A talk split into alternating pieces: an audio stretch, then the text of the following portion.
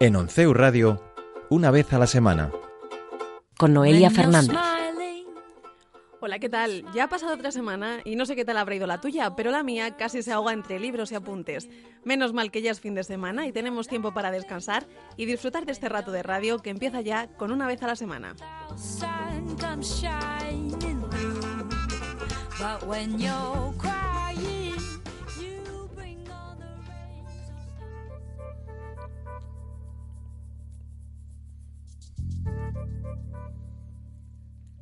Esta semana se han cumplido dos años del gobierno de Mariano Rajoy. Eso es lo único que ha cumplido, porque de aquellas promesas de su programa electoral todavía no se tiene noticia. Dos años de recortes, de contradicciones, de apretar un poco más el cinturón. Dos años en silencio, porque explicaciones de todas estas decisiones tampoco es que hayamos recibido, aunque por lo menos nos agradece el esfuerzo y asegura que las cosas están mejor. Pero todavía queda mucho camino por recorrer y poco tiempo por delante. A Rajoy le quedan de entrada otros dos años más para poner en marcha todas las promesas de su programa electoral. Esperemos que se dé prisa porque el tiempo vuela.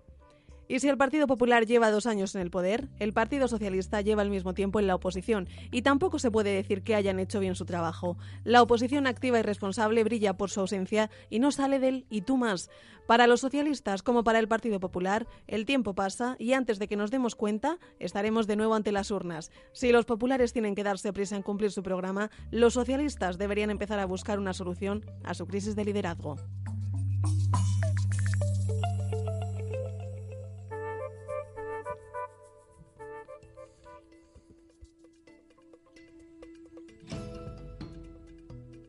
Hola, gabinete.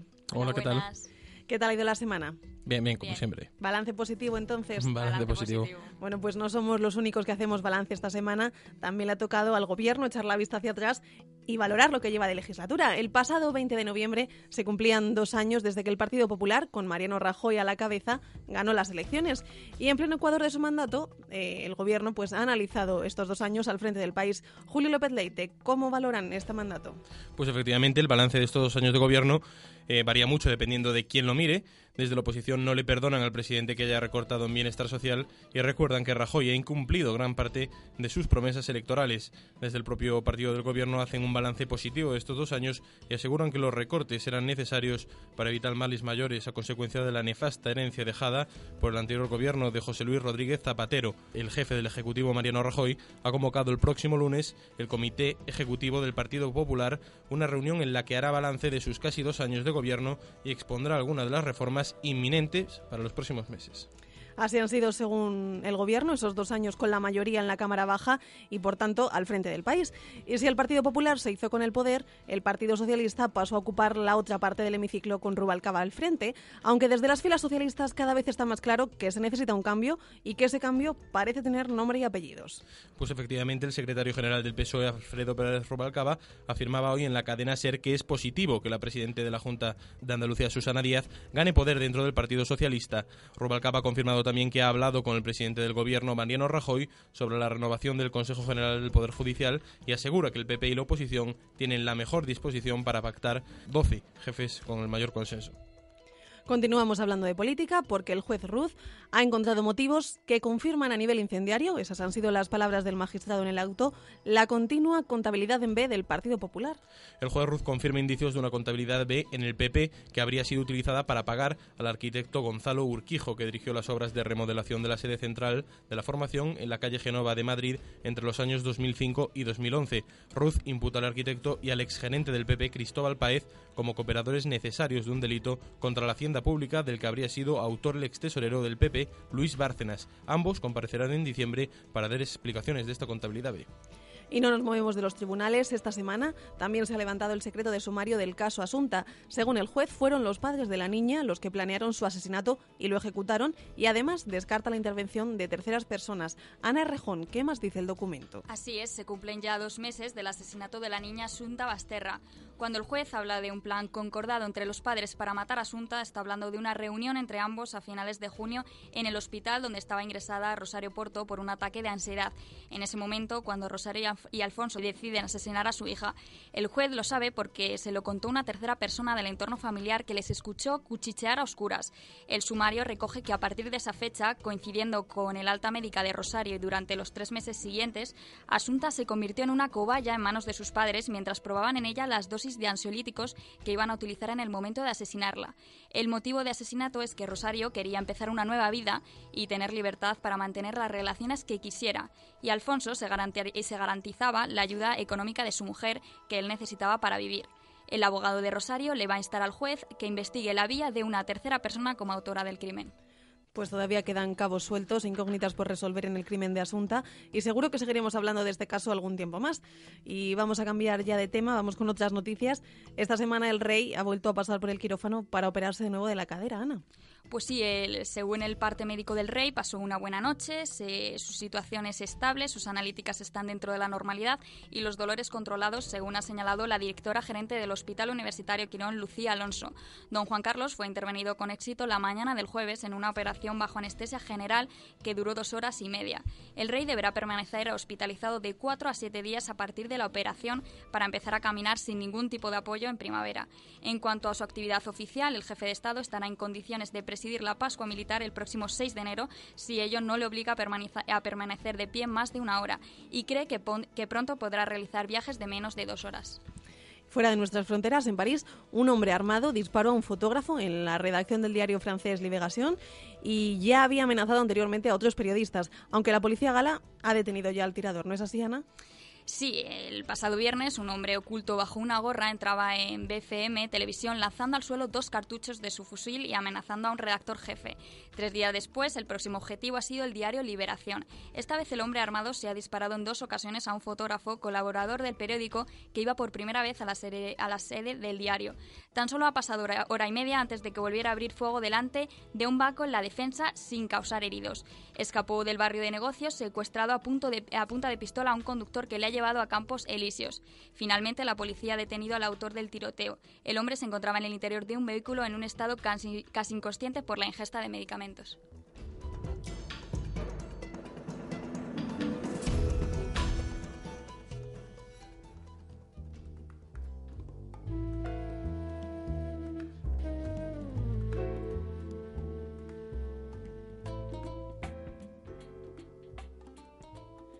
Nos merecemos un descanso, ¿no, gabinete ya?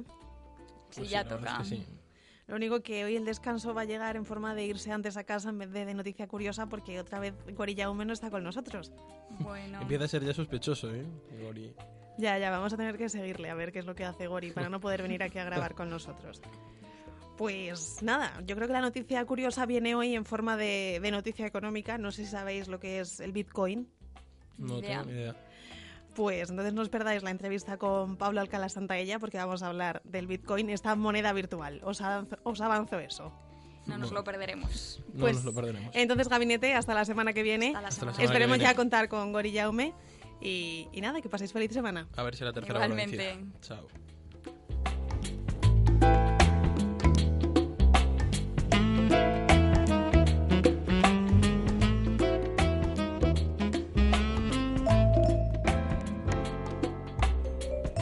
Una vez a la semana. En 11 Radio.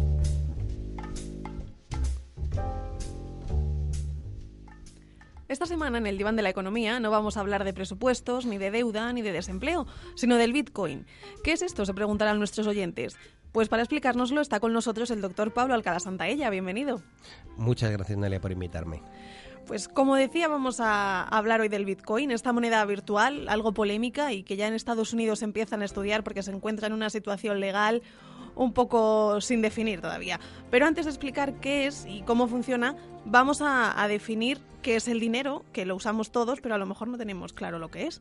Pues sí, la verdad es que no lo tenemos claro, porque el dinero siempre lo asociamos exclusivamente a los billetitos, los papelitos que manejamos o las monedas en menor medida o una anotación en cuenta. Y sin embargo el dinero simplemente es algo que sustituye al trueque y que es algo que aceptan las dos partes.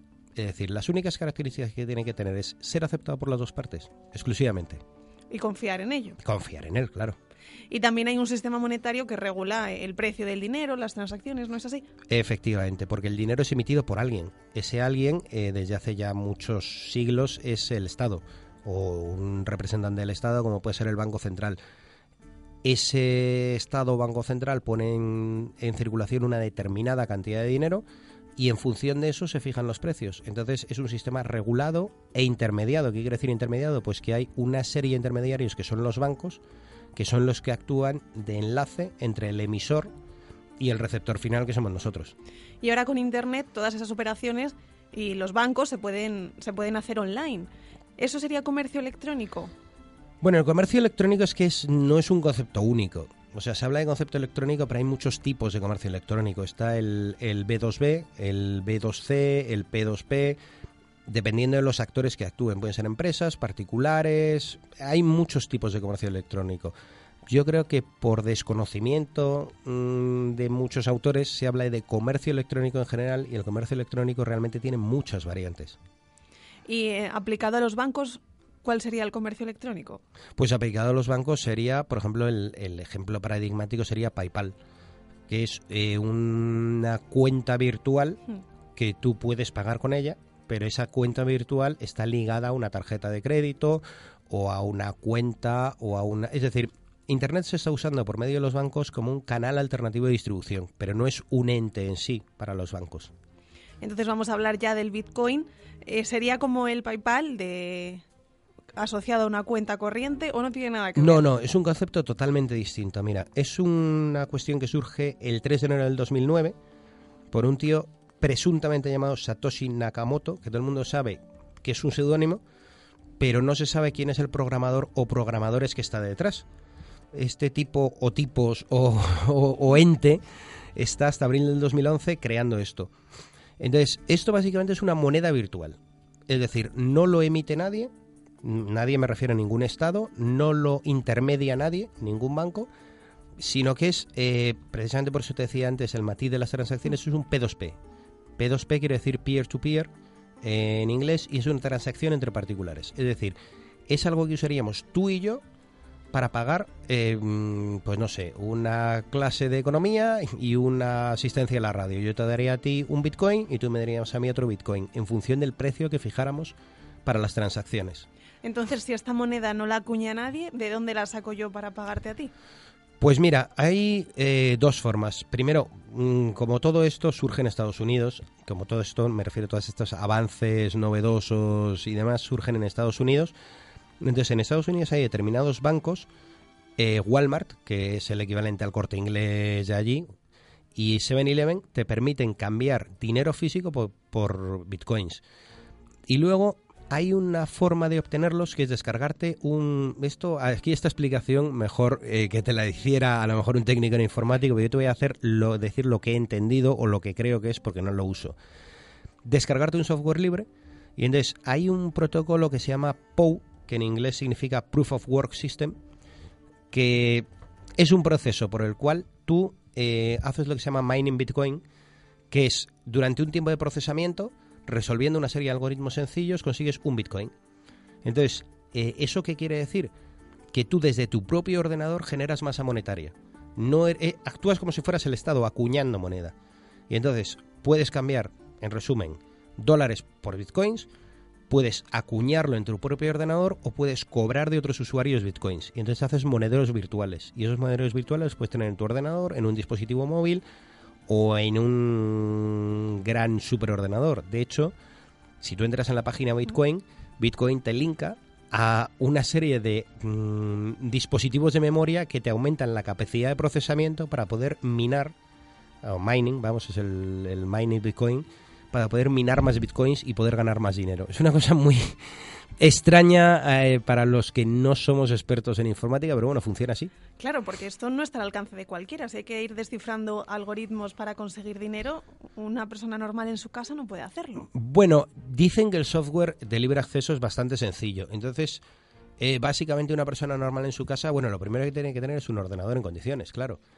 Eso ya te descarta mmm, a una parte importante de la población, no te hablo de Occidente, pero te hablo de otros países. Eh, siempre te queda la opción de ir a Walmart. Es decir, esto es como en España, siempre te queda la opción de ir al corte inglés. Y, y luego a partir de ahí hacer transacciones, siempre en red. Y bueno, ¿puede existir inflación de Bitcoin? ¿Cuánta, ¿Cuántos Bitcoin hay ahora mismo en circulación? Pues no se sabe exactamente por la sencilla razón de que es un protocolo privado y hay estimaciones por parte de los programadores, hay una serie de páginas web que hacen estimaciones, pero bueno, eh, se cree que es una parte relevante. De hecho, el Senado de Estados Unidos, que es por lo que surge todo esto, quiere investigarlo, porque hay un antecedente en China de la empresa Telnet que hizo una dentro de su sistema QQ, que es el equivalente al Windows chino, hizo un sistema de pago virtual que llegó a ocupar el 13% de la masa monetaria china. Es decir, el 13% del dinero en China era emitido por QQ. También hay un antecedente en España con billetes del corte inglés, que retiró el Banco de España porque se empezaba a pagar con ellos. O sea, el impacto puede ser bastante relevante, pero a día de hoy no se conoce cuál es el alcance de esto.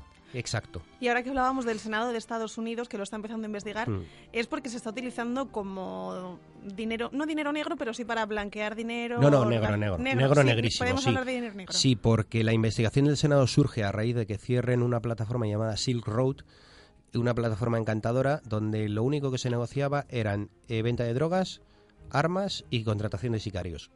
Es decir, mm, negro negrísimo. Y solamente se pagaba con bitcoins. El Senado ha dicho que también se puede usar para mm, temas de redes de pederastría, de trata de blancas, etcétera, etcétera. No quiere decir esto, a ver que nuestros oyentes no me interpreten, que el bitcoin surja para esto. Pero es cierto que la privacidad de no tener un emisor ni un intermediario ha sido aprovechada por determinadas mm, personas, sujetos o entidades para crear plataformas como Silk Road, que, que son claramente, o sea, delictivas. Ilegales. Y, y de la confianza que hablábamos antes, de la confianza en el dinero, ¿hay confianza en el Bitcoin? A ver, hay confianza y en algunos países hay necesidades. Es decir, hay 60 países en el mundo donde tú no puedes pagar por PayPal. Eh, bueno, te hablo de países Haití, Etiopía, Kenia, eh, países del tercer mundo. Entonces, en esos países hay una fuerte implantación de Bitcoin, claro, decimos lo mismo, en círculos concretos. En Estados Unidos sí hay bastante confianza. Y yo he leído, aunque no sé qué visos de realidad tiene, que el gobierno chino está bastante interesado en esto. Porque es una forma también de controlar el sistema financiero internacional sin estar en él y sin hacer mm, daño al dólar. No lo sé que realmente qué futuro tiene esto. Es cierto que el malestar generado a nivel internacional contra los bancos, en el momento actual, de hecho surge en el 2009, después de la quiebra de Lehman Brothers en el 2008, lo cual te da muchas pistas de por dónde van los tiros. Septiembre de 2008 quiebra Lehman Brothers, enero del 2009 nace Bitcoin. Puede potenciar y puede generarle una trayectoria. ¿Hasta dónde? No lo sé, no lo sé. Sí, de hecho, Bernanke ha dicho recientemente que es una moneda prometedora a largo plazo. ¿Qué ventajas puede ofrecer? Porque de momento solo Pues, hemos visto más a ver, desventajas. Ventajas a largo plazo. Para ti, para mí, ninguna. Ninguna. Eh, en el comercio internacional tiene un par de ventajas. Primero, eh, poder actuar como medio de pago en países donde la banca no es fuerte. Hablamos de Etiopía, Haití, Kenia, es decir, sitios donde no hay bancos. Tú puedes operar por medio de Internet mm, con ese tipo de monedas. Te puede agilizar los costes de transacción eh, cuando tú comparas por Amazon, por eh, es decir, yo tengo un amigo que es muy fanático de la informática y todo lo que compra lo compra en Hong Kong, Macao y, y sitios de fuera. estos. Entonces, claro, ahí los problemas de divisas, de intermediarios, de pagos bancarios son muy altos en muchas ocasiones. Te puede agilizar ese tipo de cosas. Claro, para una persona normal, estándar, no muchos, pero claro, ¿hasta dónde va a llegar la sociedad tecnológica aquí a 10 años? No lo sabemos. Pero, por ejemplo, en los países que decía como Etiopía, Kenia, eh, sería para operar desde fuera, porque desde allí el acceso a Internet no es como el que tenemos en el mundo occidental. Bueno, eh, sí para determinado grupo. Es decir, vía satélite puedes operar desde cualquier punto del mundo. Mm, el problema es ese tipo de gente a qué se dedica. Que es lo que investigaba Lo el Senado. Y lo que hablábamos antes. Claro. ¿Y la volatilidad del Bitcoin a qué se debe? Porque desde cuando empezó cotizaba a 13 dólares y esta semana ha superado los 700. Sí, eh, de hecho, pasó el domingo de 470 a estar el lunes en 680 o una cosita así. Es decir, la volatilidad es altísima. Pues mira, básicamente la volatilidad se debe a que hay muy poca gente operando en ellos y no hay un regulador como tal. Entonces, mm, a ver, si tú y yo pactamos una transacción en euros, pues más o menos los dos tenemos una referencia de lo que es el euro, lo que nos ha costado conseguirlo, etcétera, etcétera. Si, pactamos una transacción en bitcoins, mm, pues dependerá de la cantidad de bitcoins que yo tenga en cartera, de la que tú tengas, de lo que me fíe de ti. Es decir, al no haber un intermediario, al no haber un emisor, depende mucho de la confianza entre personas. Entonces, si yo no me fío de ti, te pediré más bitcoins. Si me fío de ti, te pediré menos. Y no será tanto el valor del subyacente, o sea, de lo que me des tú a mí, como el valor tuyo. Curioso el tema del Bitcoin, que habrá que ver cómo sigue evolucionando, porque yo no sé si ha quedado claro del todo o es difícil. Es un tema complicado, es un tema complicado. Seguro que nuestros oyentes que sean más tecnológicos te darán una idea muchísimo más clara que mm, tu padre o el mío, que los pobres no terminan de entender mucho el mundo tecnológico. Pero sí es complejo, sí es complejo. Pues a ver cómo, cómo avanzan los bitcoins y si es la moneda del futuro o no. De momento nosotros nos volvemos a ver la semana que viene. Gracias por resolver nuestras dudas. A ti, Noelia.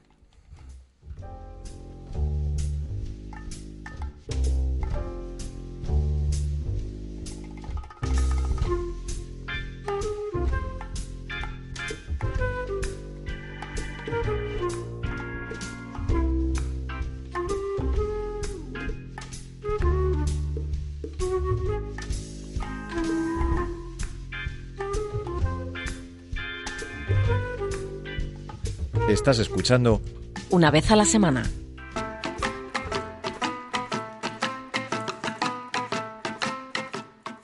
Llega ya la hora de hablar de moda con Bebo Carrillo. Bienvenida. Muy buenas. ¿Qué vamos a encontrar esta semana en tu armario? Pues hoy vengo cargada de ángeles del marketing. Es verdad que acaba de ser hace nada el desfile de Victoria's Secret en Nueva York. Así es, no vamos a poder verlo hasta el 10 de diciembre que la CBS lo emita en Estados Unidos, pero Noelia, yo sabes que siempre te puedo contar un poco gracias a las fotos que se han ido filtrando en Internet. Bueno, ¿y qué le podemos contar a nuestros oyentes antes de que llegue el 10 de diciembre? Por ejemplo, ¿dónde se ha celebrado? Pues el desfile este año se ha hecho en un antiguo edificio militar conocido como el Lexington Avenue Harmony y esto yo sé que a ti te va a parecer súper original, el mezclar aquí lo militar con un desfile de lencería, pero para original ya está Marc Jacobs, que suele ser también este edificio, en cada una de las pasarelas de la moda de Nueva York. De verdad, yo no sé cómo lo haces, pero Marc Jacobs siempre aparece en este armario. Pues hija Noelia, es una indirecta para que me regales algo, pero ya veo que no funciona, así que... Bueno, empezaré a ahorrar a ver si me da a mí para un Marc Jacobs. Bueno, pues entonces déjame que no me vaya del hilo y vamos con Los Ángeles. Este desfile se considera, en palabras de los ejecutivos de Victoria's Secret, el anuncio más entretenido, largo y rentable del año. Pues el día después de la emisión del desfile es el que mayor ventas obtiene la marca. Hombre, no me extraña, porque viendo a esos ángeles parece que si te compras la ropa que llevan ellas en el desfile, pues a lo mejor estás un poco más cerca de ser un ángel. ¿Cómo no va a ir la gente a comprarlo? Bueno, pues ya te digo yo que no, que esos cuerpos solo se consiguen a base de buen metabolismo, dieta y mucho gimnasio, y si no, que nos lo cuente nuestra superproductora Loreto. De todas formas, es un reclamo que funciona porque esta ha sido su 18ava edición. Eso te iba a decir, porque yo recuerdo toda la vida estos desfiles, cada año con una temática distinta, muy originales. ¿Y cuál ha sido la de este año? Pues este año se han presentado cinco temáticas. La invasión británica, las aves del paraíso, Noches en París, Náufragas, Ángeles de la Nieve y Pink. Y al cargo de la dirección creativa y el casting de modelos, y a ver si lo digo bien por una vez, estaba Sofía Neofitu.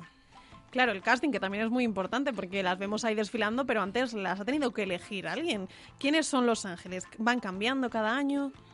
Pues a ver, ángeles oficiales hay nueve, pero desfilar son 40 modelos. Para mí son todas ángeles, pero bueno, luego aquí cada cual ya ellos diferencian, ¿no? Y entre las ángeles oficiales, digamos, pues están Adriana Lima, Dodson Krauss, Lily Aldrich o Alessandra Ambrosio, entre otras. Y es más, este año, en Los Ángeles Oficiales, ha habido tres bajas súper importantes. Entre ellas ha estado la baja de Heidi Klum, que llevaba 14 años paseando las alas. Tampoco ha estado Irina Shayk, la novia de Cristiano, ni Miranda Kerr, que estaba en Japón con nuestro querido Michael Kors. Y el resto de modelos, porque hay más, que yo las veo a todas igual de estupendas y creía que Cara de Lavín, creo que se pronuncia así, no sé yo, era también un ángel de Victoria's Secret. Cara, cara. Bueno, pues el resto de modelos se van conociendo a cuenta gotas. Y Cara desfiló el año pasado y no se sabía si lo haría este año, estaba en duda. Pero claro, en realidad tú piensas que está en todos lados, que es la top de moda. Entonces, pues en el último momento ahí estaba Cara haciéndose fotos con sus compañeras y desfilando. Vamos, que como dices tú otras veces, esto es un sarao en toda regla. Un sarao en toda regla. Y por eso no faltó la música en directo.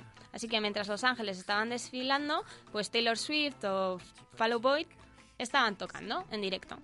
¿Y la ropa que vemos en el desfile, se va, vamos, la lencería, se va a poder comprar después o se va del presupuesto? Pues mira, el caso de Victoria's Secret es mm, bastante especial porque hay de todo, ¿no? Tienen la, la línea Pink, esta temática Pink, está a la altura de cualquiera de las marcas low cost que tenemos en España. Pero también tienen una parte que no es para todos los bolsillos, y es que este año el Fantasy Bra que se considera una pieza de coleccionista, ¿no? un, sujetador conocido como el sujetador fantasía, pues está adornado y ha desfilado con él una de, las, de los ángeles y lleva 14 diamantes de 14 quilates, 4.200 rubíes, zafiros azules y amarillos. Entonces, bueno, Noelia, si tienes 10 millones de dólares y no sabes qué hacer con ellos, pues que yo, viendo que no me regalas un Marc Jacobs, pues desde luego me parece que no se nos escapa del presupuesto, pero bueno, que si te lo pones brillar, desde luego que vas a brillar con el puesto. Creo que, no me atrevería a ponérmelo, no sé tú, porque madre mía, debe pesar una barbaridad. ¿Y lo de las alas cómo funciona? Porque eso también se vende o eso ya es simplemente decorativo. Mm, no, creo que no se vende, pero bueno, las alas no se las dan tampoco a todas las modelos y no todos los ángeles las pueden llevar. Si buscas por internet estas cosas frikis que hago yo a veces, pues encontrarás vídeos de modelos a las que les anuncian que van a llevar las alas y se ponen a llorar. La mayoría lo consideran como el clímax de su carrera y a mí me parece una tortura tener que llevarlas. Pero una tortura, ¿por qué? Si es lo más a lo que puede aspirar una modelo. A ver, Noelia, yo sé que tú eres la reina de los tacones, pero estas alas pueden llegar a pesar 10 kilos y 10 kilos a la espalda y tacones mínimo de 15 centímetros, a mí me parece un reto y una tortura. Pero bueno, que para, que para eso son modelos visto así, pues la verdad es que sí, yo pensé que, que, no pesaban las alas, que eran, pues no sé, que ya tantos años haciendo el desfile. Pues pesa, pesa y además se tarda meses en hacerlas. Son estructuras que este año han llevado más de 400 horas de trabajo, unas 30 por ala, y están hechas a mano por nueve artesanos. Vamos, que podemos considerarlo un arte. Desde luego, con todo esto que me estás contando, parece que ser un ángel tampoco es fácil y ya aparte las dietas y las horas de gimnasio, pero bueno, vamos a dejar Los Ángeles y mm, cambiar a un tema más humano, ¿no? ¿Qué temas nos traes hoy, aparte de Los Ángeles de Victoria's Secret? Pues hoy nos saltamos nuestra enciclopedia y os voy a proponer un par de planes. ¿Has visto la serie Isabel, la de Michelle Jenner? Sí, la verdad es que algún capítulo he visto porque a mi hermana le gusta bastante. Bueno, pues entonces vas a tener que llevar a Paola el fin de semana. Yo he decir que no la he visto, pero tengo fichado el vestuario que ha sido premiado por la Academia de las Ciencias y las Artes de la Televisión, porque refleja de manera perfecta la, indumentaria de la época. Así que desde el 15 de noviembre, es decir, desde la semana pasada al próximo 8 de diciembre, hay una muestra en el Museo del Traje con más de 30 piezas del vestuario de la serie. Bueno, pues apunto este plan fashionista para llevar a mi hermana. ¿Y qué más propuestas traes? Porque me has dicho que tenías dos. Bueno, pues hoy ya que estamos de cambios en la sección, te traigo otro plan. Y este está dedicado a los novios de nuestras oyentes. O sea que hoy vamos a hablar también un poquito de armario de chicos, ¿no? Sí. Y lo vamos a hacer pues de la manera que a mí me gusta, hablando de saraos. De fiesta, claro. Claro. Entonces, el viernes que viene, día 29 a las 8 de la tarde, se inaugura en el Paseo de la Castellana 45 un nuevo espacio dedicado a la moda. Bueno, ¿y qué, espacio es este? Se llama Steinbook Co. Y yo te voy a pasar a buscar a las 7 y media, ya te lo digo ahora, para que no hagas planes. Bueno, pues entonces yo me apunto esta, esta nueva tienda, Steinbook Co, en el Paseo de la Castellana 45 y nos vemos allí en la inauguración a las 8 de la tarde el viernes que viene. Hasta la semana que viene. Hasta luego. L'amour reviendra, je t'en prie, oublie-la. C'est bien fini, il n'est plus temps de pleurer, ami. Et puisqu'il n'en reste plus rien, oublie. Fais une croix sur le passé, il faut tout recommencer. En Onceu Radio, una vez a la semana. Con Noelia Fernández.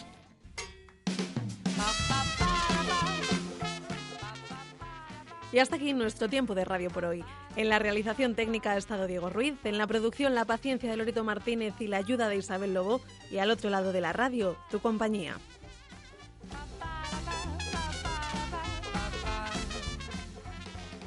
La falta de tiempo suele ser nuestra excusa preferida para no hacer otras cosas o para justificarnos a nosotros mismos. Es verdad que ya con las vacaciones de Navidad a la vuelta de la esquina, los trabajos y los exámenes se nos acumulan y nos da la sensación de que la semana se evapora, que no la disfrutamos, que no tenemos tiempo para estudiar y ni siquiera podemos dedicar un rato a los nuestros. Pero no te confundas, que tú, igual que yo, sabemos que perdemos más tiempo del que deberíamos y que con un poco de organización nos iría mucho mejor. Así que ya sabes cuál es la tarea de esta semana. Perder menos el tiempo e invertirlo mejor.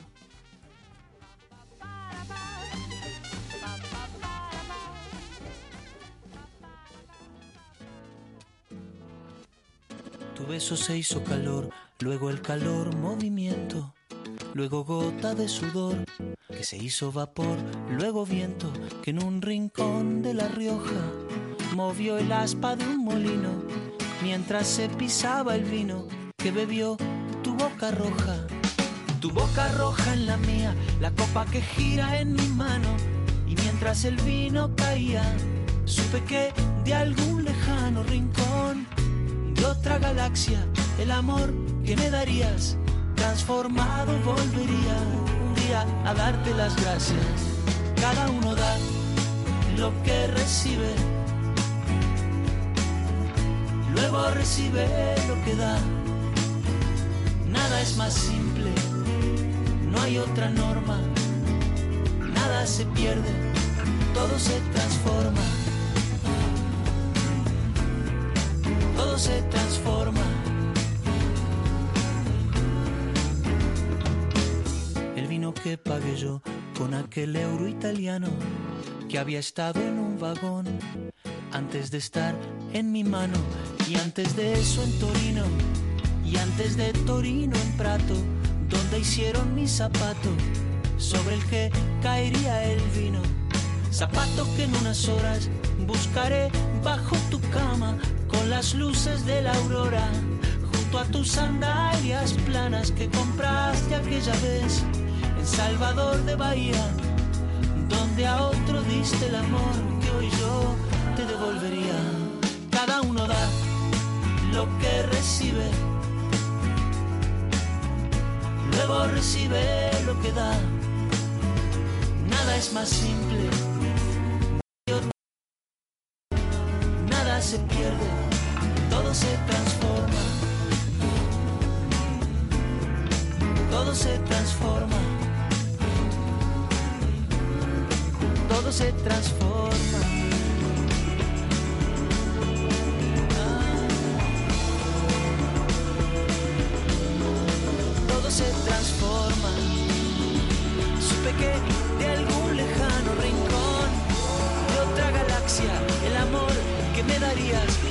Transformado volvería un día a darte las gracias porque cada uno da lo que recibe. Luego recibe lo que da. Nada es más simple no hay otra norma. Nada se pierde todo se transforma. Nada se pierde todo se transforma se pierde, todo se transforma. Todo se transforma. Todo se transforma. Todo se transforma. Todo se transforma.